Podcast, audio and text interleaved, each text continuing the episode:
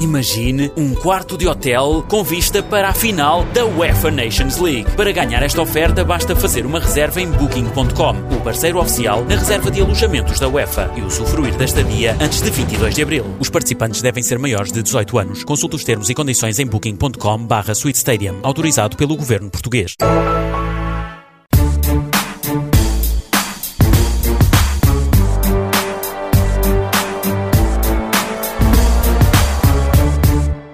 Luís Pedro Barros Barney Monteiro, 52 anos, natural do Porto, freguesia de Massarelos, casado com a Teresa, tem quatro filhos, três raparigas e um rapaz, a Sílvia, a Teresa, a Alice e o Pedro. Pedro Barney foi jogador de clubes como Boa Vista, Sporting, Belenenses, Estrela da Amadora e Desportivo das Aves. Venceu duas taças de Portugal, uma pelo Estrela e outra pelo Boa Vista. Foi internacional sub-21, nunca chegou a ser internacional A. Terminou a carreira aos 33 anos no Desportivo das Aves. Depois disso, foi treinador adjunto de João Alves na Académica. Curiosamente, João Alves está agora a orientar a equipa de Coimbra. Treinou também com João Alves o Estrela da Amadora. Chegou a assumir o comando do Boa Vista, embora num período muito curto. Depois disso foi adjunto de Carlos Brito, Jesualdo Ferreira. Foi também adjunto de Petrovic. Saiu do Boa Vista treinou o Sporting de Espinho, voltou a ser adjunto de Manuel José na seleção de Angola, depois Arábia Saudita, Egito, Irão, novamente Egito, mas como treinador principal e atualmente Pedro Barney está sem clube. Pedro Barney, boa noite, bem-vindo ao Entre Linhas na TSF. Muito obrigado, é um, é um prazer estar aqui. É um gosto enorme também recebê-lo aqui. A sua maior ligação é ao Boa Vista. Sim, foi lá que me iniciei. Fui para o Boa Vista muito novo, com 14 anos, salvo erro. E pronto, fiz a formação toda. Depois uh, joguei no, no, como profissional oito anos, se bem que não continuamente. Foi vários períodos, saí, voltei a entrar, tornei a sair, voltei a entrar. E pronto, e tenho uma ligação também eh, afetiva ao clube, porque era adepto quando era mais, mais novo. Ainda é? Sou, é o meu clube de infância, é o clube que, que era adepto, que eu ia ver os jogos todos em casa e fora, era, tinha uma paixão enorme. Lembro-me, há um jogo que me marcou, que foi o jogo com o Atlético de Madrid em casa, que eu estava na escola, o jogo era à tarde, o BSN não tinha luz, eu vinha correr, cheguei atrasado à superior antiga, estava completamente cheio, mas ainda havia um livro do Diamantino, a bola a entrar. São memórias que ficam e da, da ligação que normalmente os miúdos têm aos clubes. E porque o meu avô também tinha sido jogador de futebol e tinha jogado no Boa Vista, a minha família também é adepta e sócia do clube, por isso o meu, o meu clube de infância. Depois iniciei uma carreira como profissional, liguei-me a muita gente e a muitos outros clubes e essa ligação eh, afetiva, emocional vai-se perdendo, se bem que fica para sempre, para a vida, não é? Não mudei de clube, apenas uh, como a minha atividade profissional é o que era antigamente a minha atividade ou a, a minha parte emocional fica um bocado fora e uh, representando o Boa Vista ou o Sporting, Belenenses ou um clube qualquer no estrangeiro, como já representei alguns, a minha ligação e a, o meu empenho é exatamente o mesmo, por isso. E agora as minhas ligações são mais às pessoas, eh, eu gosto que os clubes onde pessoas que, que me digam alguma coisa, que trabalhem, e é esses clubes que eu quero que ganhe, por isso essa ligação não se quebrou, mas modificou-se, no fundo. É isso que eu acho. O Pedro era um defesa central. Sim. Duro ou nem por isso?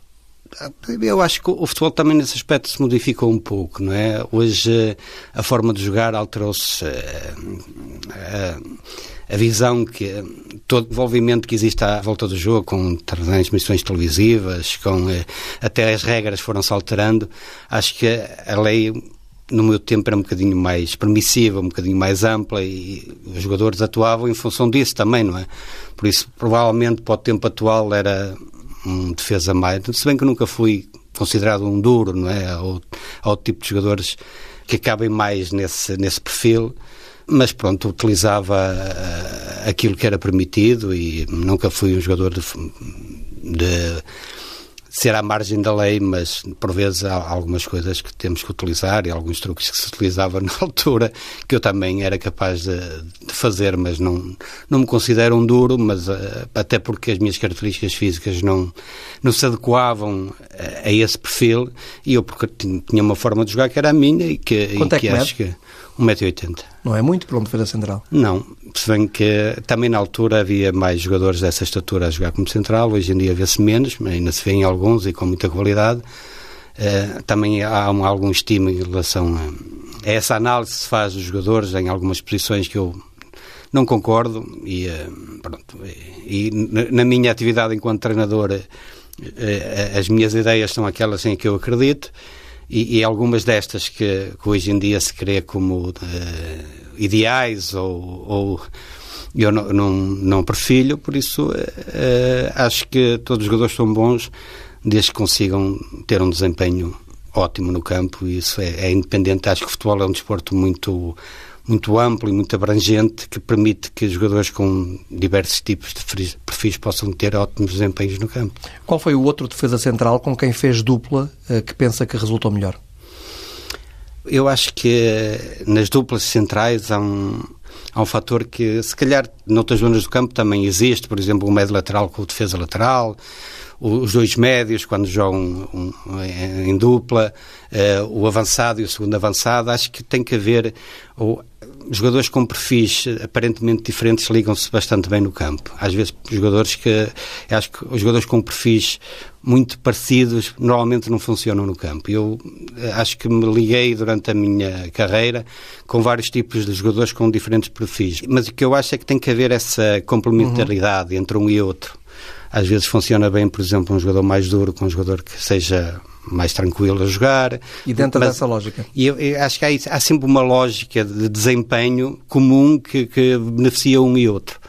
E eu tive eh, vários colegas, eu acho que talvez um bocado pelo estilo, pelo caráter, sei lá, por muitas coisas que, que influenciam o desempenho, acho que beneficiei sempre mais o parceiro que jogava comigo, que ao contrário, também beneficiei muito de, deles, não é? Mas uh, quer dizer, eu conheci tantos parceiros que na altura que isto não, nem é uma questão só de vaidade, é de, foi uma coisa que aconteceu frequentemente, que é alguns deles tiveram os melhores desempenhos da carreira enquanto faziam dupla comigo, porque isso tem a ver com essa complementaridade que eu acho que tem que existir. E muitos deles chegaram a muitos ser deles, internacionais? Muitos chegaram a ser internacionais. Ao contrário do Pedro, que não... Eu nunca fui, fui tive próximo, cheguei a ser chamado em algumas ocasiões para aqueles trabalhos mais alargados, quando se chamam 30 jogadores, ali no início da década de 90, mas nunca cheguei a integrar uma convocatória nem a ser eh, internacional. É uma mágoa que tem? Não, não é, não é. Eh, eu acho que eu, eu gostava de ter tido uma carreira como internacional, isso é, acho que é mais que natural. Mas uma coisa consolidada em que eu fosse sempre, ser chamado uma vez, ah, fui internacional lá, quantas vezes jogaste? Uma, 20 minutos. Não é isso que me, que me deixava feliz. Deixava-me feliz, sim, se eu tivesse tido uma carreira durante bastante tempo numa seleção, isso, claro, gostaria de ter tido. Mas não respondeu à questão do parceiro com quem. Não, eu tive muitos com quem me. Que, inicialmente, o meu primeiro parceiro de, de defesa foi o Frederico. Infelizmente, faleceu há pouco, uma pessoa excepcional. Uh, já era um jogador com alguma maturidade, tinha vindo do Benfica, não, uh, tinha tido alguns problemas a se impor no Benfica, o que é facto é que chegou ao Boa Vista e foi chamado à seleção na altura, coincidentemente, jogava comigo, mas isso são pormenores. Ele fez duplas com outros jogadores e, e, e também teve bons desempenhos. Não, não quero, mas o, o, facto é que foi naquele período que foi. Depois tive o Samuel, também que tinha sido dispensado do Benfica, o Rebento, o Tavares, o Nogueira, todos eles internacionais na altura em que eu, eu, atuava perto, o Paulo Souza, o Nelo, to, todos eles foram chamados em, numa determinada altura só, não foram jogadores Nem todos centrais, na que está a falar. Paulo Souza, Quase, Nel, não Sim, não, o, o, Paulo e o Nel eram jogadores parceiros de defesa, né? por exemplo, no, depois cheguei ao Bolonenses, o Paulo Madeira também tinha vindo do Benfica, voltou à Seleção Nacional, o Neves tinha sido dispensado do Porto, foi à Seleção Nacional nessa altura, o Fernando Mendes tinha saído, estava com a carreira comprometida, foi para o Porto na época seguinte, foi à Seleção Nacional, por isso, que, todo isto, quer dizer, durante toda a carreira eu tive isto foi acontecendo à minha volta, não é? E eu acho que de alguma forma posso ter tido alguma pequena parte de culpa, entre aspas, no sucesso de alguns jogadores. São questões de caráter e personalidade. Eu, pronto, considero-se uma pessoa altruísta, não pensava, não, não pensava no jogo em, em função daquilo que era o meu desempenho pessoal, eu punha sempre o desempenho coletivo acima de tudo e às vezes até individualmente me prejudicava em uma outra situação. Quer dizer, as pessoas diziam que me prejudicava, eu não fazia isso sentindo que me prejudicava, eu sentia que isso beneficiava a mim e a equipa. Não é? A sensação é que por vezes havia um ou outro amigo que dizia pá, não podes ser assim, pode, tens de pensar mais em ti, mas isso eu não era capaz de fazer, não sou assim por isso. Sinto-me satisfeito com isso e feliz por isso. Estou tranquilo em relação a esse aspecto. Falou aí do Frederico, acompanhou a parte final da vida dele? Acompanhei. Uh, fui tendo algum contacto. O ano passado ele esteve aqui no Porto num jantar que o Avista organizou para, para ex-atletas e estive com ele. Conheço a família, conheço a esposa. Fui tendo algumas notícias, porque como ele morava no Barreiro, a distância é grande, fui tendo algumas notícias através de alguns companheiros comuns e amigos comuns. Havia a percepção de que, de que as coisas estavam muito complicadas e que era uma questão de tempo. Infelizmente veio a acontecer, estive no funeral dele há, há três semanas, são momentos muito tristes e quando as pessoas ainda são numa fase da vida que provavelmente têm tantas coisas para fazer e têm muitas coisas para fazer com certeza e de repente nos deixam, fica sempre um vazio, uma mágoa, mas pronto, é, temos que andar e homenageá-lo eh, na memória, que acho que é aquilo que podemos fazer com as pessoas que, de quem gostamos. Pedro Barney passou também pelo Sporting? Passei. Passei uma época pelo Sporting. Na altura estava no Boa Vista, o Sporting mostrou interesse, eu fui para o Sporting. Tive lá um ano. Ao fim de um ano regressei ao Boa Vista porque houve um negócio com, com eh, a compra por parte do Sporting do Lemaique e do Costinha. Foi uma passagem efêmera pelo Sporting? Foi, e, e, de alguma forma, por exemplo, é, é, nesse particular eu tenho alguma não arrependimento, porque eu acho que agi em consciência com aquilo que na altura eram os dados que tinha e aquilo que eu achava que devia fazer. Mas uh, um jogador de futebol leva uma carreira a, querer construir e a chegar a sítios melhores e a clubes melhores e a, ao melhor possível para a sua carreira enquanto profissional, quer do ponto de vista pessoal, quer familiar. E eu consegui chegar a um clube grande e ao fim de uma época não, não abdiquei de o representar, mas uh, de alguma forma tomei uma decisão que eu assim à distância considero errada, porque eu tinha contrato com o Sporting, não era obrigado a sair, apenas aceitei um acordo que os clubes fizeram e que eu não devia ter aceito, que era voltar ao Boa Vista na troca com os guarda-redes, que, que, o Sporting tinha uma necessidade grande naquela altura de contratar um guarda-redes, o Ivkovic estava em final de carreira, o Sporting mostrou interesse nos dois guarda-redes do Boa Vista, era uma necessidade para a equipa, era uma urgência. Foi o grande erro da sua carreira? Eu não considero que fosse o grande erro, mas uh, provavelmente hoje teria tomado uma decisão diferente, não teria aceito, os clubes teriam que se entender de outra forma, teria continuado provavelmente no Sporting. Eu não sei o que é que teria acontecido a seguir, por isso não me arrependo por, por isso. Estou aqui hoje, tenho, uma, tenho uma, uma família, tenho uma vida, tenho uma carreira, por isso nunca sabemos quais, quais teriam sido as consequências de eu ter tomado outra decisão, por isso estou tranquilo em relação a isso, mas à distância provavelmente teria tomado outra decisão, mas às vezes tomamos decisões corretas, outras erradas e, e, e continuamos, não é? Porquê é que o Sporting no futebol profissional ganha tão pouco? Dessa sua passagem pelo Sporting, qual é a sua percepção do problema? Bom, eu, eu quando cheguei ao Sporting, eu, eu saí do Boa Vista, que era um clube, na altura, já a chegar-se aos três grandes, com uma organização muito boa, na, na minha opinião, com, com ofereciam as melhores condições aos profissionais, e deparei-me com um clube que eu, à partida, supostamente seria melhor organizado, mais uh, com melhores condições para ganhar e, e, notei algumas diferenças para pior nessa altura. Não sei os motivos, às vezes uh, nós tentamos uh, perceber e há tantas razões que às vezes contribuem, se calhar até nem são aquelas que nós, nós às vezes pensamos que são. Sei que o Sporting é uma realidade completamente boa vista, tem que ter uma organização completamente diferente e acho que o Sporting, na minha opinião, ao longo deste tempo todo não encontrou uma zona onde possa funcionar dentro daquilo que é a sua característica, do que é a sua história, daquilo que representa para os adeptos.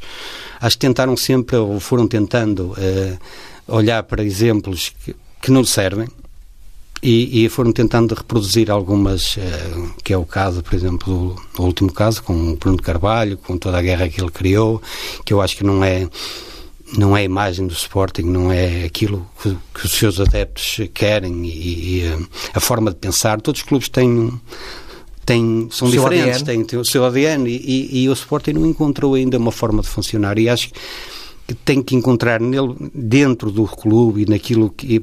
Acho que tem que ir à, à história, ao passado, perceber quais são uh, aquilo que tem de melhor e potenciar isso, tudo isso que eles têm de melhor e não procurar modelos fora do Sporting onde possam funcionar.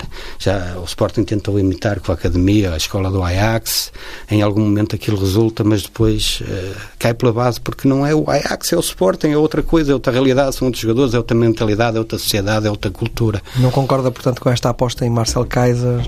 Hum, eu não sei, quer dizer, eu não é não, não é não concordar. Às vezes tem que se tomar decisões e contratar pessoas que, no momento, provavelmente são aquelas que será uma solução não ideal, mas é possível, não é? Eu coloquei esta questão porque estava a falar do Ajax e Marcel Kaiser tem claro, uma ligação Claro, mas é essa ligação, às vezes a formação, o Ajax como modelo de formação, mas o que é facto é que nós não, Portugal não é Holanda, o Sporting não é o Ajax, a nossa sociedade não é igual à holandesa, por isso nós ao reproduzirmos modelos e ao tentarmos copiar, ou, ou sabemos o que queremos e adaptamos, ou então quando copiamos literalmente as coisas não vão dar resultado. Por isso acho que o Sporting tem que rapidamente fazer essa reflexão e perceber onde é que pode potenciar aquilo que tem de bom e tem muito de bom. É um clube com uma história enorme, com, uma, com, com, eh, com um passado imenso e que, e que eh, acho que seria bom para o futebol português, não só o Sporting, mas muitos outros clubes, que tenham, eh, sejam mais competitivos e tornem o nosso campeonato melhor, porque nós às vezes estamos um bocadinho fechados na, na nossa redoma e eu que andei por muitos sítios uh, e sei que nós temos muita expressão cá dentro, mas fora o, o campeonato português não é visto por ninguém. Não tem expressão? Não tem expressão. Eu, por exemplo, eu tive o ano passado no Egito, tinha um, a televisão, via jogos todo, todo o mundo, o campeonato português não passa, literalmente não passa. Passam jogos da segunda divisão escocesa, da primeira divisão escocesa, da Irlanda do Norte, da Alemanha, da Itália, da França, da Bélgica. O futebol português não passa em nenhum canal. Porquê, na sua opinião? Portugal é porque não é campeão vende, da Europa. Não vende, Portugal tem não vende, não um vende. dos melhores jogadores não. do mundo, se não o melhor jogador do mundo. Uh, já teve vários ou alguns jogadores que foram bola de ouro, outros países uh, não. Porque é que esses países conseguem vender o seu produto e Portugal não consegue? Porque o nosso campeonato não vende, não é competitivo o nosso campeonato não tem gente nas bancadas. É? Eu vou, imaginemos um, um, um jogo do, do, com equipas de meio de tabela, não quero estar a. Uhum, não quero estar a pôr nomes. A pôr nomes para não ferir ninguém, mas uma equipa, tem equipas de meio da tabela que estão 100 espectadores no estádio, 500. Como, como é que esse espetáculo pode vender? Não pode. Mesmo que é estejam 2 mil ou 3 mil, não é, não é significativo não é para um estádio que às vezes tem 15 A qualidade do jogo é boa, a qualidade boa. Eu, eu sou um defensor a sério no futebol português. Acho que nós somos excelentes treinadores, jogadores, dirigentes, e o que é que se podia até. fazer? Eu acho que os clubes ainda não perceberam que o, o produto campeonato pode ser é uma coisa que, deve ser exportada e deve ser vendada porque nós somos bons. Só que os clubes grandes é uma uma macrocefalia no futebol português. Os clubes grandes não querem abdicar do poder que têm, nem das receitas que têm, não querem abdicar de nada. E, e, isso acaba por prejudicar tudo, até a eles próprios, porque o, o, clubes como o Guimarães, como o Boa Vista, o Setúbal, o Bolonense todo, e todos os outros podiam ser muito mais competitivos, podiam ter uma expressão muito maior, podia muito mais gente ao estádio se o investimento fosse maior. Está a falar da centralização dos... Já, Portugal é o único país dos direitos televisivos na Europa que, que, que, não, tem, que, que não divide o, dinheiro da televisão, é, é dividido, é, é negociado uh, clube a clube. Isso é, isso é ainda, quer dizer, se toda a Europa faz isso. Todos os países da Europa, todos os campeonatos que têm expressão, é assim que funciona. O nosso não funciona porque somos diferentes. Nós somos diferentes, mas essa é uma diferença que nos prejudica. Eu acho que isso é o principal fator. A partir daí, se, se as clubes tiverem melhores condições, mais, melhores jogadores, porque faz o espetáculo.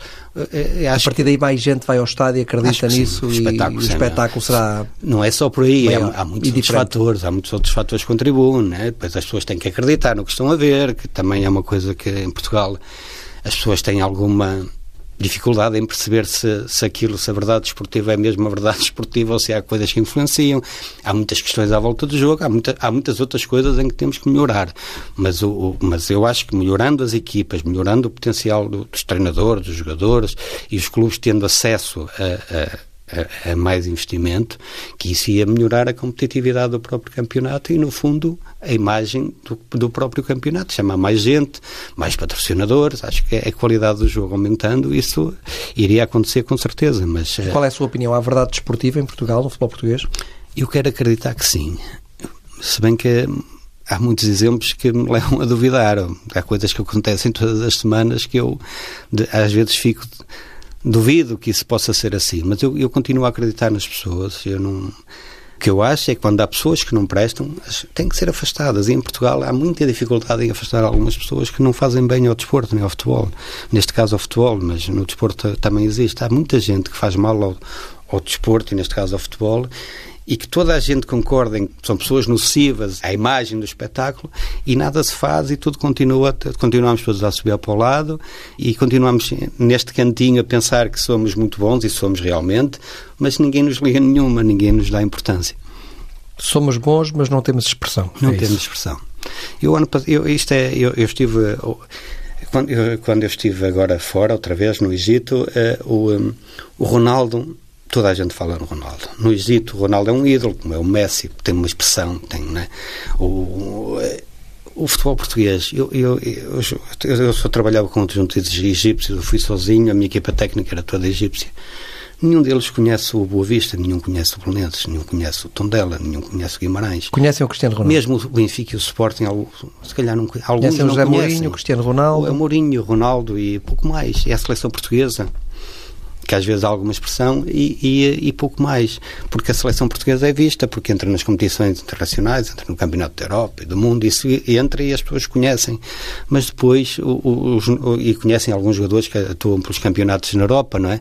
Mas as, as equipas portuguesas ninguém as conhece a não ser alguém que, que, esteja na área, não é? Porque agora o Marcelo Kaiser veio jogar ao Boa Vista e lembrava-se do Boa Vista europeu, não é?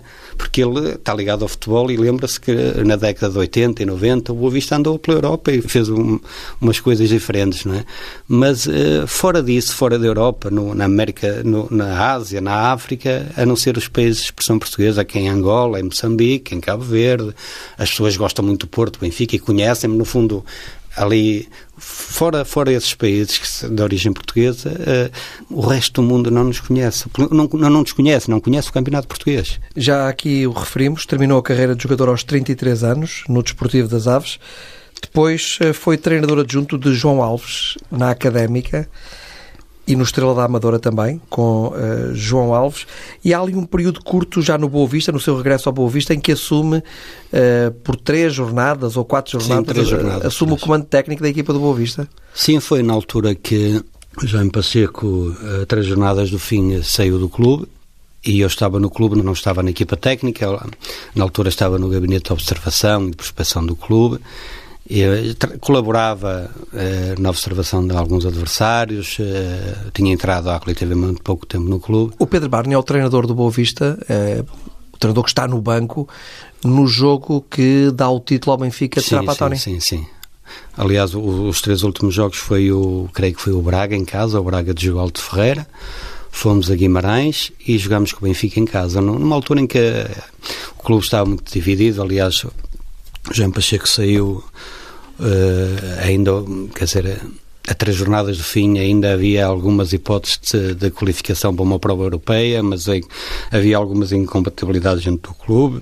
A massa associativa estava completamente dividida, por exemplo, fomos a Guimarães, não foi um adepto de Boa Vista sequer a ver esse jogo, estavam de costas voltadas com a administração do clube também, em casa também com o Benfica, aquilo o estádio foi praticamente vermelho, também não havia, havia muito poucos adeptos do Boa Vista, principalmente ligados às claques.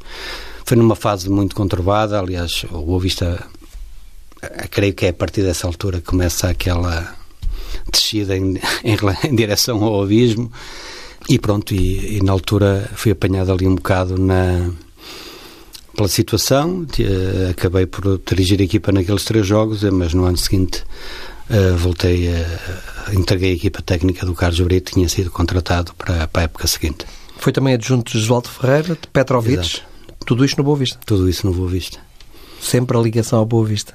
Sim, eh, pronto, as pessoas conheciam-me, eh, na altura fui convidado quando tinha acabado a ligação com, com o João Alves na Académica no Estrela, o João Alves depois creio que veio para o Leixões, e eu fiquei ali um período em que voltei a estudar, fui fazer um curso de gestão de desporto no SMAI. Terminou? Uh, não, foi, interrompi na altura que fui convidado para o Espinho, estava no segundo ano, Uh, o, o Espinho treinava no horário profissional, eu na altura não tinha tempo para ir às aulas, depois no final de, dessa segunda época que estive no Espinho, o Manuel José convidou-me para ir integrar a equipa técnica dele, para ir a, fazer o CAN em Angola 2010 e eu acabei por, eh, pronto, uh, deixar o... Eu também, uh, quando eu fui para, para o SMAI, na altura, a minha intenção não era, é evidente que, pronto, concluísse o curso tinha sido muito melhor, mas era arranjar mais ferramentas para, para o meu desempenho enquanto treinador poder ser melhor ainda, não é? E achei que aquilo podia ser bom para mim, eh, estar na faculdade e estar uh,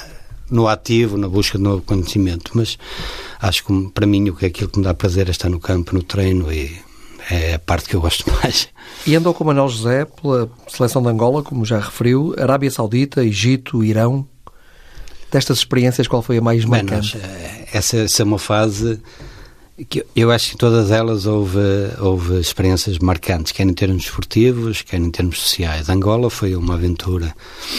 Uh, foi a primeira vez. No, Angola organizava o CAN, jogava em casa, havia muitas expectativas em relação ao nosso desempenho. A equipa não, não estava à altura da expectativa que o país tinha na seleção. Aliás, nós tínhamos três jogadores que eram fundamentais na nossa equipa, que nem clube tinham, que o Stelvio, o Cali e o Carlos, o guarda-redes. Não tinham clube sequer. Treinavam connosco durante, durante aqueles meses que antecederam o CAN. O André Macanga lesionou Santos do CAN. O Mateus, que está no Boa Vista agora, também teve, que era um dos nossos jogadores mais influentes, também se lesionou antes do CAN. Por isso nós fomos para um campeonato onde a expectativa era altíssima e sem ser capaz de corresponder. De corresponder. O que é facto é que passamos a fase de grupos, aquele célebre jogo que estávamos a ganhar 4 a 0 primeiro, o primeiro jogo da, contra o Malina, logo o jogo de abertura do CAN, creio que por volta de 70 minutos estávamos a ganhar 4 a 0 empatamos 4 a 4.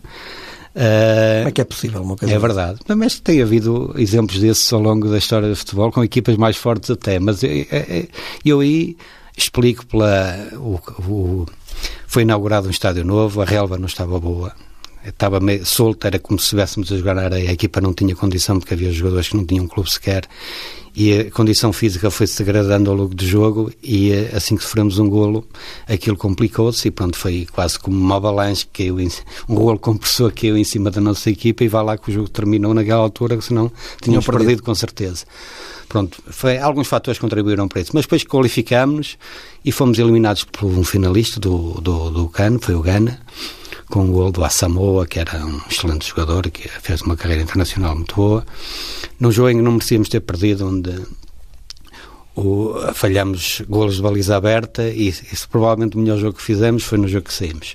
Mas pronto, fomos até aos quartos de final, que, que a par de outra, de outra participação, é, foi a melhor participação de sempre de Angola no CAN mas foi uma experiência desportiva social tremenda.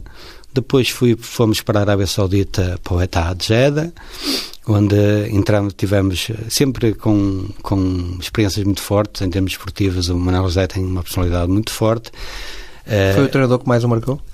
Não, eu acho que houve vários que me marcaram. Ele foi um dos que me marcaram também. E um dos que mais me marcou. Mas o João Alves também é uma das pessoas que me marcou. E alguns que eu tive o contacto, fui uh, uns mais que outros, mas fui uh, o professor Osvaldo Fadeira, o Carlos Brito, todos aqueles com quem eu contactei, mas uh, provavelmente os dois que, que, mais influência tiveram na minha forma de, de, pensar, de olhar para o fenómeno, de até alguns ensinamentos, foi com o Manuel Zé e com o João Aldo. Estas experiências, Arábia Saudita, Egito, Irão, também culturas completamente diferentes? Sim, sim, muito diferentes.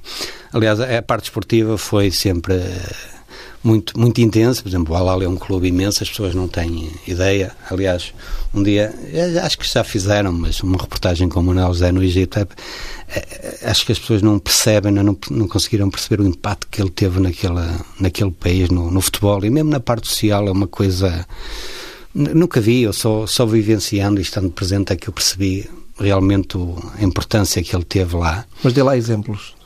Eu sei que ele não pode sair à rua, ele, ele é cumprimentado desde o barredor do lixo até o Presidente da República, tem uma diferença com ele. E não é só os adeptos do clube do Al-Ali, são os adeptos do Zamalek, a, seleção, os adeptos, a própria seleção deve-lhe muito, porque na altura que ele lá esteve foram, ganharam duas vezes o CAN e, foram, e, e acho que foram finalistas uma terceira vez, com quase todos os jogadores do Al-Ali. E isso é válido ainda hoje, se ele lá for. Ele está lá, ele vai lá regularmente, acho que ainda colabora lá com uma academia. Hoje ainda eu vejo miúdos que, nunca, que, que não podem ter conhecimento do trabalho dele que o reconhecem na rua porque se calhar em casa falam, né? há, há, coisas que são quase impensáveis, não é? E então o Aldi foi uma experiência fortíssima uh, e, e, depois socialmente nós chegamos ao Egito, eu já é a primeira vez que fui para o Egito em janeiro de 2011 15 dias depois estourou a, a Revolução, não é? Começou a, a Primavera Árabe e a Revolução Islâmica e eu vivi durante um ano e meio a Revolução e depois todo o pós-Revolução tivemos eh, acontecimentos, eu até disse é melhor não irmos para mais nenhum sítio porque para todo lado que vamos acontece qualquer coisa. Nós, inclusive, já depois da, da, daquele acontecimento que houve no estádio em que mataram 74 pessoas, em que também estávamos lá, foi um momento complicado esse. Muito complicado. Talvez tenha sido o momento mais forte que eu havia no estado de futebol. Teve medo? E, e o, o, medo, assim, eu acho que, eu não sei uh, como é que as pessoas, uh, eu, como é que se reage no momento daquilo. Eu acho que é mais instinto. Acho que não, é não senti medo mas tudo aquilo que eu fiz acho que foi por instinto, não é? Instinto de sobrevivência. De sobrevivência, porque de alguma forma aquilo nós vivemos, aquilo é tudo tão rápido e nós temos que reagir em, em tão rapidamente que, que, é que não, não temos tempo. Tiros não houve uma invasão de campo, com, apagaram as luzes do estádio, aquilo pronto, não foi um, um distúrbio desportivo, com as claques, não foi uma coisa preparada, foi um, um, ato preparado. Aliás, houve julgamentos, houve condenados à morte, houve, houve todo um processo a seguir ao, ao, ao que aconteceu no estádio que demonstrou que tinha sido que havia uma preparação prévia, que aquilo foi porque não é normal um jogo quando acaba que as luzes de estado se apagam, não é normal que apareçam centenas de, de, de, lâmpadas fluorescentes nas mãos das pessoas, não é normal que apareçam facas, espadas, tudo, todo tipo de, de, de objetos, não é normal que as portas da bancada onde estavam os adeptos ali estejam abertas do lado de fora, quem está dentro no relvado e quer aceder à bancada, os portões estavam abertos e fechados do lado onde supostamente as pessoas teriam que sair, não é? Por isso, houve uma, toda uma preparação para, para o que aconteceu que, que foi criminoso, que foi um, foi um ato criminoso. E isso sentia-se no estádio, sentia-se logo desde que chegámos no aquecimento, com o lançamento de pedras, berilates para, para o campo, foi um pandemónio. Até no, no semblante das pessoas se percebia que havia qualquer coisa que, que não estava bem. Aliás, houve também notícia, foi uh, o, o, delegado da polícia, o presidente da Câmara de, de, de Porto Saída abandonaram o estádio ao intervalo que provavelmente teriam conhecimento que no fim que haveria. Pronto. Houve toda uma, um, uma série de, de, factos que foram provados que demonstraram que aquilo foi um ato criminoso.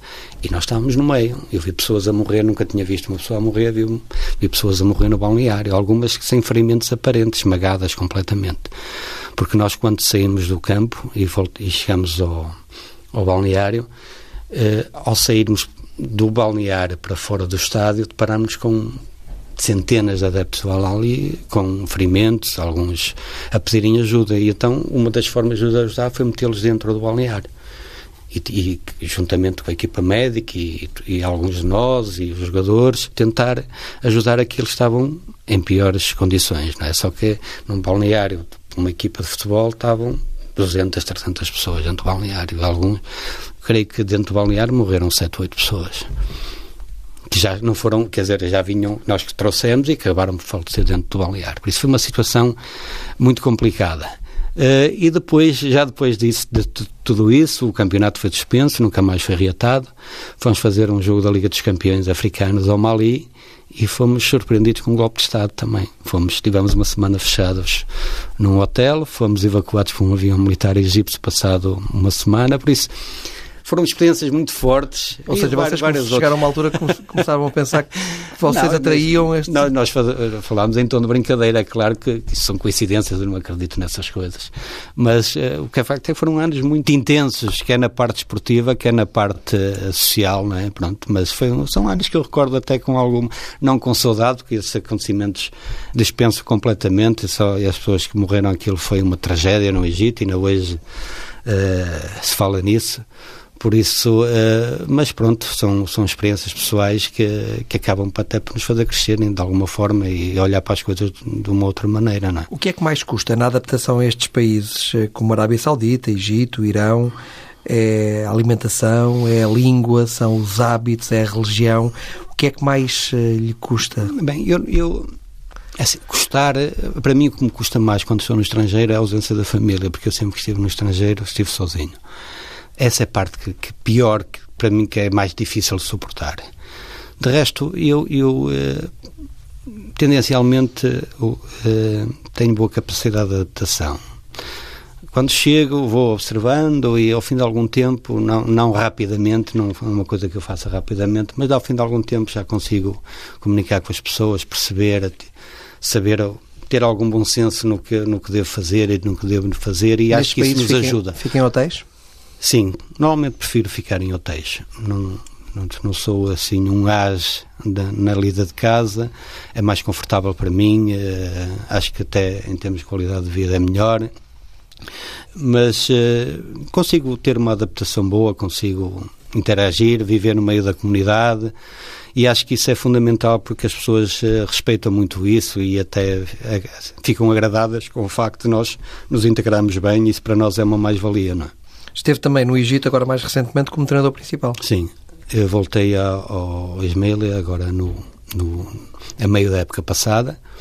Eu tinha estado no início da época uh, no Egito para negociar um contrato com o Ismaili e não, não chegámos a acordo. Eu apresentei uma proposta, um projeto, foi tudo muito bem aceito. Depois houve uma divergência na parte financeira, havia também uma divergência na forma como, como se haveria de constituir a equipa técnica eles acabaram por optar por outro treinador.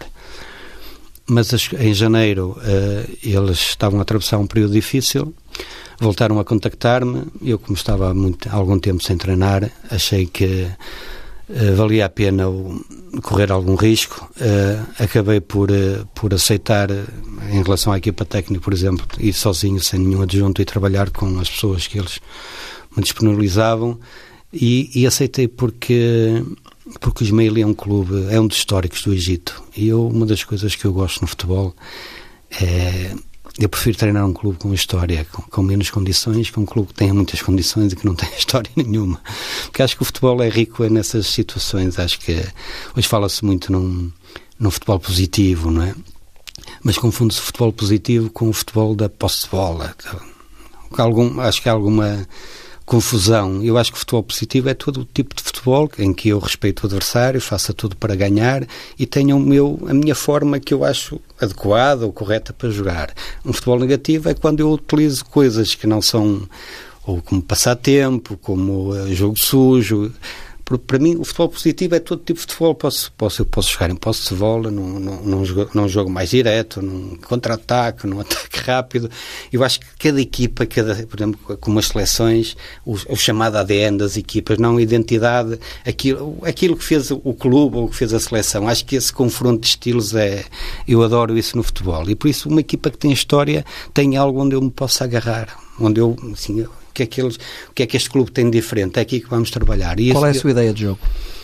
Olha, eu, eu sou uh, não queria dizer camaleão porque não é bem não, eu gosto de um futebol não, não gosto por exemplo adoro ver equipas que conseguem potenciar ao máximo a ideia que têm né? e que, que é adequado. Que, por exemplo, eu olho para o City do Guardiola ou para o Barcelona e gosto de ver porque aquilo é adequado àqueles jogadores e, e, e à filosofia do treinador e do clube. E o, e o.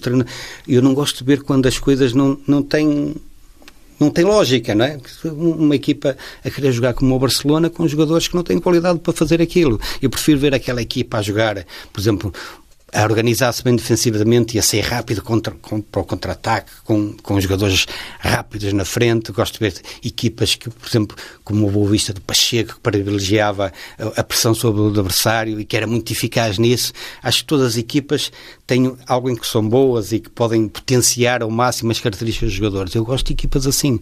Por isso eu tenho uma ideia de jogo e eu, por exemplo, o meu sistema preferido vá lá, eu gosto de 4-3-3, mas normalmente já treinei muitas equipas onde raramente pude implementar esse sistema, porque não há jogadores para aquilo que eu considero ideal para, para aquele. Por exemplo, nas 4-3-3 eu gosto de, de, um avançado, dois alas, dois médios interiores que façam uma boa ligação entre o ataque e a defesa, um jogador mais, mais posicional, que seja que, que, que, gira bem o jogo em termos defensivos, que seja um suporte em termos ofensivos, com, com, eh, com laterais muito ofensivos, e depois chegamos às equipas e isso não é possível, não temos jogadores para fazer isso. Então eu gosto de, de potenciar aquilo que, que, as equipas têm de bom e eu revejo-me nesse, trabalho, porque acho que as pessoas ficam felizes. Por exemplo, eu chego ao Ismael, eu vou para um clube que é considerado, por exemplo, eu quando falo no Ismail, eu sei que a maior parte, 95% das pessoas não conhecem o Ismail, mas o, o Ismail é uma referência no mundo árabe e africano. É como eu há Até pouco estava é um a falar. Jogador, é? é como. Exato, é o mesmo nome, é o mesmo, como há pouco estava a falar. Por exemplo, chegou a chegar aos árabes e aos africanos, eles não sabem quem é uma equipa da primeira divisão portuguesa. É exatamente a mesma coisa. Aquilo que eu estou a dizer agora, que causa muita estranheza a nós, portugueses, não é? Quem nos ouve, lá é ao contrário. Por isso, eh, o campeonato egípcio não tem expressão aqui, mas tem expressão, por exemplo, no Golfo Pérsico, no, no Catar, no, toda a gente vê, segue o campeonato egípcio. É um clube muito grande? É um clube, é um clube grande porque é de uma cidade, Ismael, e, e toda a gente na cidade é do clube são conhecidos como os brasileiros da África e os adeptos são considerados os mais radicais do mundo árabe e da, da, da África. Por isso é um clube muito especial, por exemplo, a cidade, aqueles uh, sinalizadores de trânsito são azuis e amarelos, que é a cor do clube. Por isso eles não têm mais nada, é uma cidade de província, perto do Suez, não tem mais nada a não ser o futebol. Por isso, o futebol é a vida deles. Por isso, eles fazem do Ismaili quase como uma, uma religião. E o treinador é um ídolo o treinador nunca é um ídolo naquele sítio, porque é sempre o, o, o mal da fita.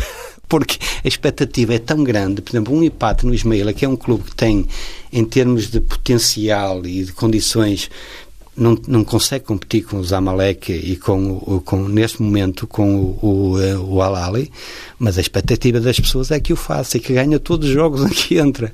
Por mas isso, não se sentiu acarinhado lá? Eu senti, porque felizmente as coisas correram muito bem em termos esportivos. Nós só perdemos um jogo para o campeonato, fomos eliminados, mas pronto, esse jogo foi um Quer dizer, a semana seguinte é terrível, porque a pressão sobre a equipa, aliás, a maior parte dos jogadores não mora no, em Ismaília, que é a 130 km do Cairo, prefere viver no Cairo e ir e vir todos os dias, porque não suporta a pressão de ter de viver na cidade com os adeptos sempre perto, no, às vezes, muitas vezes até positivamente, não é? Porque gostam dos jogadores e querem acarinhar e, e são um bocadinho intrusivos até na forma como se relacionam com eles. Quantos quilómetros é que disse? 130, mas pode demorar 3 horas e meia por causa do trânsito.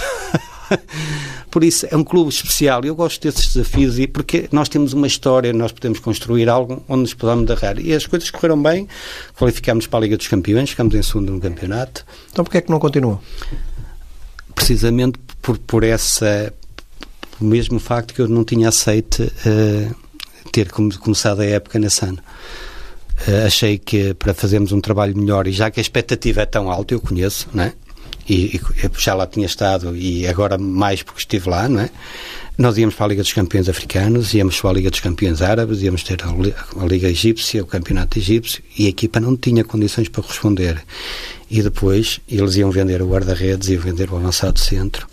E depois eu queria, sem o meu acordo, depois queriam, queriam um jogador, eu queria um que tinha visto numa equipa qualquer e eles queriam outro que estava noutra. Por isso, eu disse, então pronto, vocês ficam com essa ideia, ficam, mas eu não fico. É que depois não resulta e a culpa é do treinador. Eu sabia que, e não resulta, e, não, e, e as condições para resultar eram não digo zero, mas muito próximas, tanto que eles contrataram um treinador argelino, que já tinha chegado à, à, final da Liga dos Campeões Africanos e que três meses depois foi despedido. Contrataram a seguir um treinador brasileiro que foi despedido. Neste momento tem um treinador belga que está na corda bamba, por isso já vão no terceiro treinador esta época e os resultados têm sido desastrosos. Ainda lá vai parar? Não sei, não sei. Nestas condições não vou, porque, quer dizer, quando os treinadores avançam para um projeto, ou há uma, uma realidade financeira que é muito atrativa, e neste caso não era, porque o clube não, não é um dos ricos, não é? Uh, ou, uma, ou um, algo em termos esportivos que nos possa atrair. Financeiramente não me atrai, desportivamente não neste, neste momento não me atrai.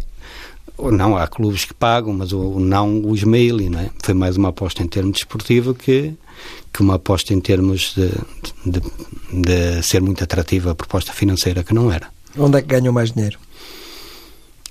Eu acho que nunca ganhei o dinheiro.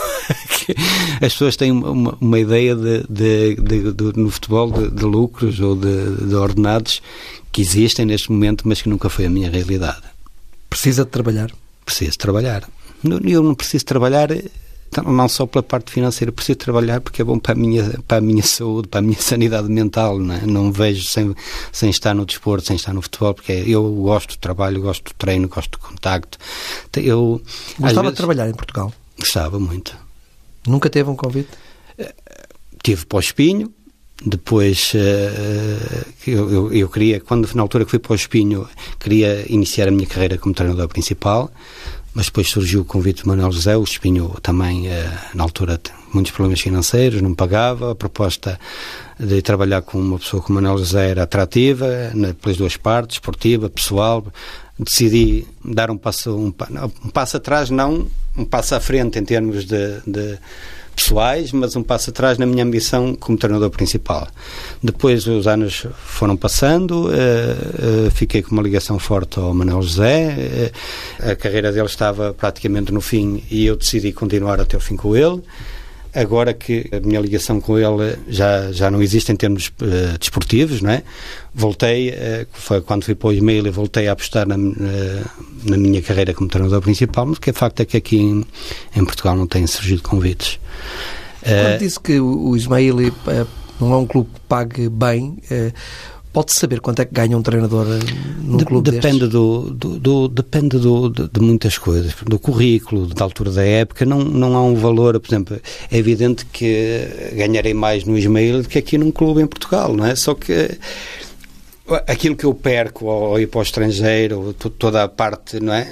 Eh, eu tenho, tenho que viver no estrangeiro e tenho uma família em Portugal, não é? Quer dizer, não, acaba por não, não ser uma coisa muito diferente, não é? É impensável levar a família. É neste tipo de país, sim, até porque eu tenho, os meus filhos, dois já são crescidos, têm a sua vida, as mais pequenas estão na escola, a minha mulher tem uma vida profissional também que, que é muito intensa aqui, por isso não... Tem não... três raparigas e um rapaz? Três raparigas e um rapaz. O Pedro?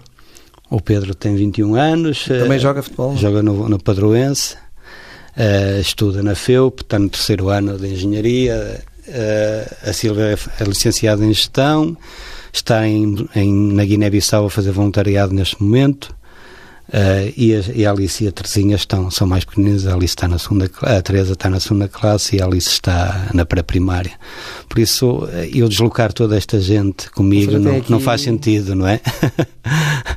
Filhos com idades bastante diferentes. Bastante diferentes. É uma alegria em casa, nunca há, nunca há monotonia. Nesse aspecto é, é muito bom o Pedro e a Sílvia isso, quase que podiam ser pais da e, Teresa e da Alice. No, sim, no fundo funcionam um bocadinho com, dessa forma, não é? Tem uma ligação afetiva muito grande.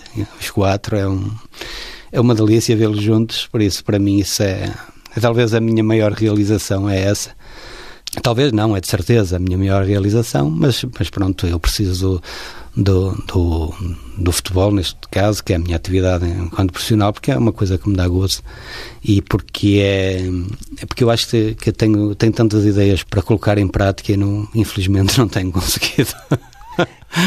Quando há pouco falou da sua ideia de jogo, do seu modelo de jogo, não acha também importante que as equipas pratiquem um futebol que agrada à plateia? É exatamente isso que eu, que eu uh, imaginemos, é, é por isso é que eu digo os clubes com a, eu se for para um clube, imaginemos Vamos falar uh, o Rio Ave. Eu for para o Rio Ave, há uma história o Rio Ave tem uma história. Qual era a equipa do Rio Ave que as pessoas se identificavam mais? Da final da Taça de Portugal com o Quinito. De que forma é que jogavam, não é? Quem eram os jogadores? Que tipo eu, eu acho que, que eu, por exemplo, entrando num clube assim como o Rio Ave, por exemplo, estamos a falar do Rio Ave por causa da ligação que o João tem com, por com, Vila com, com a Vila do Conde.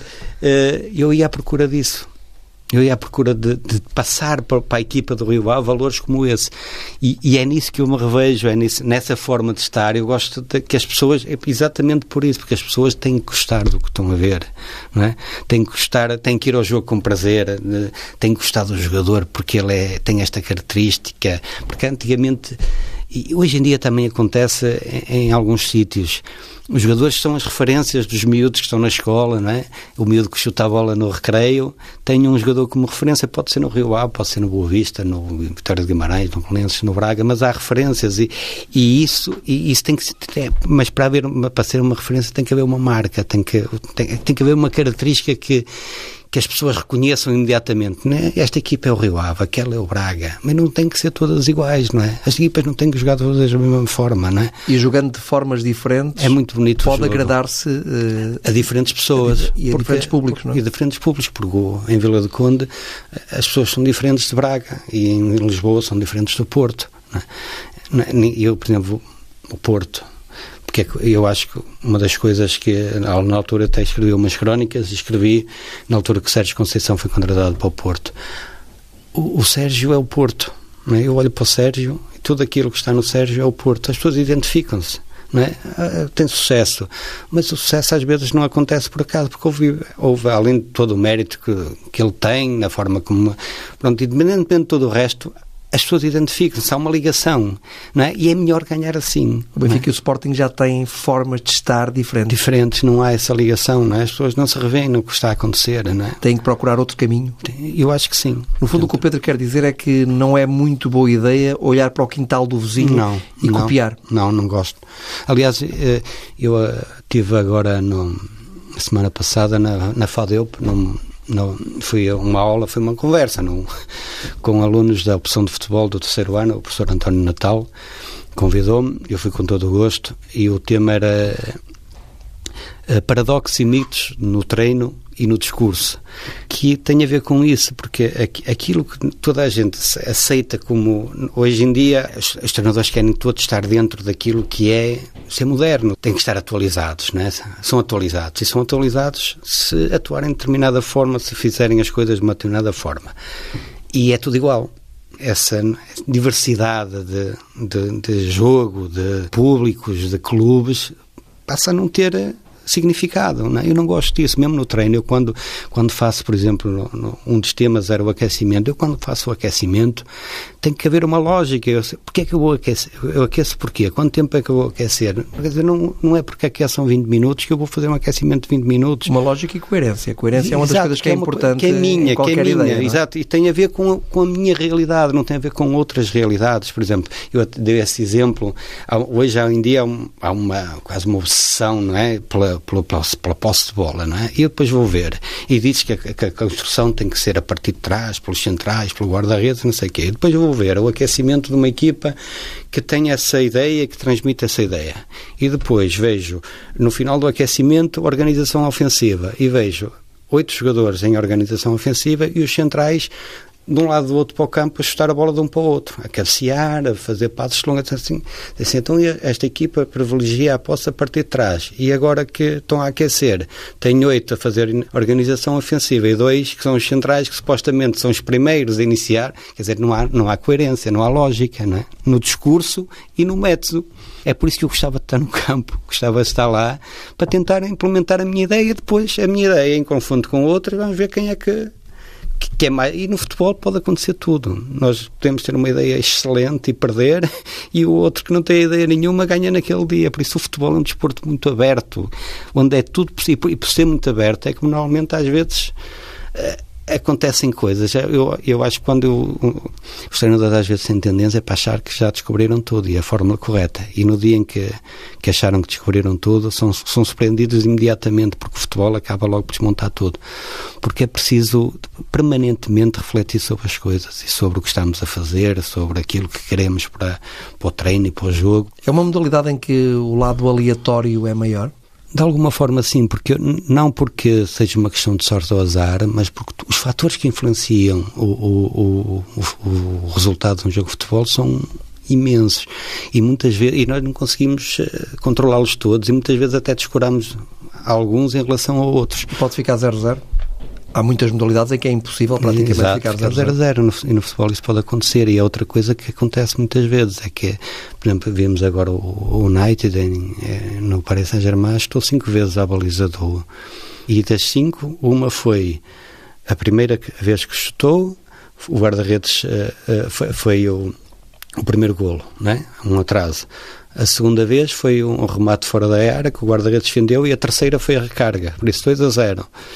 E a quarta vez foi o remate tudo a louco que bateu no braço e a quinta foi o penalti. Por isso, as cinco vezes que estaram, marcaram três golos e eliminaram, quer dizer, e, e há uma equipa que passa, por exemplo, aos quartos de final da Liga dos Campeões depois de um jogo destes. Sim, a mesma equipa não? do Manchester United pode fazer um jogo em que remata 20 vezes, vezes e não consegue marcar. E perde o jogo. Por isso, há aqui, há aqui coisas que é difícil perceber porque é que acontecem.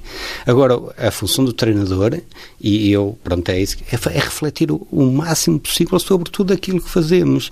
E, e, e, eu acho que hoje há uma tendência para se copiar muito, para ir à procura de modelos que estão mais ou menos uh, definidos como corretos, é? e que funcionando ali, eu acho que também o treinador anda à procura um bocadinho da imagem dele como uh, imaginemos que eu hoje estou num clube que até nem é, não é muito bom, e, mas eu, pronto, é melhor eu defender a minha imagem, mostrar uma imagem, por exemplo, de um tipo de futebol que me pode permitir levar, se calhar, para um clube com mais ambição. Às vezes acho que os treinadores pensam um bocadinho nisso. Eu mas também sou, há muita ideia. Eu não sou capaz de estar dessa forma. Há muita ideia de que os treinadores hoje dedicam mais tempo ao estudo das equipas. Uh, que não se limitam àquelas horas uh, no, no, no, clube, como antigamente, e que depois vão para casa. Eu acho que isso também é um Ou mito. isso é um mito? Eu acho que isso também é um mito. Eu acho, quer dizer, isso, lá está, é o tal dos paradoxos, não é? Eu, há um que diz que vive futebol 24 horas por dia, não é? Mas ao mesmo tempo diz que quem percebe só de medicina, não é? Por isso as pessoas têm que fazer outras coisas, não é? Para serem saudáveis, não é? Ter uma mente sã, é preciso ter família, é preciso ter amigos. Eu acho que um bom treinador tem que ter essas coisas. Não pode viver 24 horas por dia a pensar em futebol, senão não é maluco. Não é? Está a falar de é Jorge Jesus? Não, não, não. Estou a dar o exemplo. Não, esse exemplo, não estou, estou a generalizar, não estou Sim. a falar de Jorge Jesus. Estou a falar que esse exemplo, que no fundo é pessoas, aquilo que as pessoas gostam de ouvir, não é? que, ah, eu penso em futebol 24 horas por dia. Por outro lado, no mesmo discurso, há quem diga que quem percebe só futebol nem futebol percebe, ou medicina, não é? Porque é verdade que as pessoas têm que ter outros interesses, não é? Para, para terem uma vida para serem equilibrados em termos mentais. Por isso, no mesmo discurso, há coisas que são completamente diferentes, mas que são aceitas como sendo podendo eh, coabitar. No, é? no fundo, isso não, não, não é. Ou eu vivo futebol 24 horas por dia, ou faço outras coisas, não é? Mas as equipas técnicas agora são mais alargadas. Muito mais, muito, e eu acho isso, pronto, nesse, nesse aspecto o futebol evoluiu imenso, não é? Há muita gente a investigar o jogo, a investigar o exercício em si, uh, os dados que, que, que, se retiram do jogo. Mas... Talvez tenha sido das últimas modalidades uh, a aceitar eh, essa entrada do lado mais académico? Talvez, mas, mas eu, eu acho que isso também tem a ver com a essência do jogo em si, porque depois eu tenho, ok, eu tenho acesso a muitos dados, como é que eu utilizo isto, né? Eu tenho que gerir o meu tempo e a, a forma como olho para a minha equipa, que é, imaginemos, por exemplo, dar um exemplo é, é, em relação ao treino. Nós treinamos duas horas por dia, três horas por dia, o que for, quatro. Se treinamos duas vezes, se é mais à frente na época, se é menos. Eu nestas duas horas, eu tenho que treinar tudo, não é? Hoje, até ao jogo, imaginemos que eu tenho um jogo daqui a três dias, o que é que fazemos até ao jogo? Essa definição do que é que eu tenho que fazer no treino, já que eu não posso fazer tudo, é impossível alguém dizer assim, ah, é preparou no treino, como é que eu posso preparar no treino organização defensiva, treinar penaltis livres, é? em três dias, se eu preparo este jogo e a estratégia para aquele jogo? Eu tenho que definir as minhas prioridades, não é? Depois há um, todo um trabalho para trás, e não se pode trabalhar, agora, quais são as prioridades? Acho que é na identificação dessas prioridades e no tratamento desses dados que agora temos muitos, que é que compete ao treinador definir a prioridade e estabelecer depois no fundo, todo o trabalho que, que, que, as equipas desenvolvem. Acho que isso é fundamental. Tem empresário? Não. Não devia ter? Mas porquê essa pergunta? Porque quase toda a gente tem no futebol. Sim, pronto, provavelmente é isso. É, é, não porque que seja contra os empresários, não sou absolutamente, acho que é, faz parte do, do jogo, mas até agora nenhum se interessou por mim. É essa a razão. É só essa a razão. E não sem é mais empresário é mais complicado treinar no futebol português, por Muito exemplo. mais, muito mais. Isso, é uma, isso não, não sou eu que estou a dizer, é uma coisa que é conhecida e é aceita e é. Agora, eh, Pode ser que esta conversa ajude alguém... não sei, eu já contactei alguns, eh, em, em- não, não agora, ao longo de- desta, deste percurso todo enquanto treinador. Provavelmente nenhum, se- interessou pela minha conversa, ou não achou curioso, ou, ou não decidiu apostar, ou tem, ou tem gente em quem confia mais. Isso não, não, não- nesse aspecto não tem nenhum, nenhum desagrado, nenhum eh, rancor em relação a nada, não é? Eu sei que é uma área que provavelmente eu poderia apostar mais e tentar eh, criar aqui um. Mas eh, é o que é. Onde Não- é que vive, Pedro? Eu vivo ali no Pinheiro Manso, ali perto do, do estado do Bessa. Para manter ali as raízes. Não, eu, eu, eu sou do Porto, sou natural do Porto, sempre vivi ali no centro do Porto. Eu nasci ali no, no- onde é a maternidade de Júlio Diniz. E os meus pais ainda lá vivem, ali no Largo da Maternidade. Depois vivi ali também na Rua de Rosário. Sempre vivi no centro. Gosto muito da, da cidade, identifico muito com, com quase tudo. Pronto, e agora por eh, vivo ali no Pinheiro Manso, porque foi onde surgiu eh, a oportunidade de viver. Eu também gosto, por isso eu, tanto na cidade estou bem. Pedro, foi um gosto enorme eh, recebê-lo aqui no Entre O gosto foi Linhas, todo meu. Na TSF. Eh, Muitas felicidades para a sua carreira de treinador e esperamos eh, vê-lo em breve a orientar uma equipa. Muito obrigado. Um abraço Muito obrigado, um abraço. e até sempre. Tá, obrigado.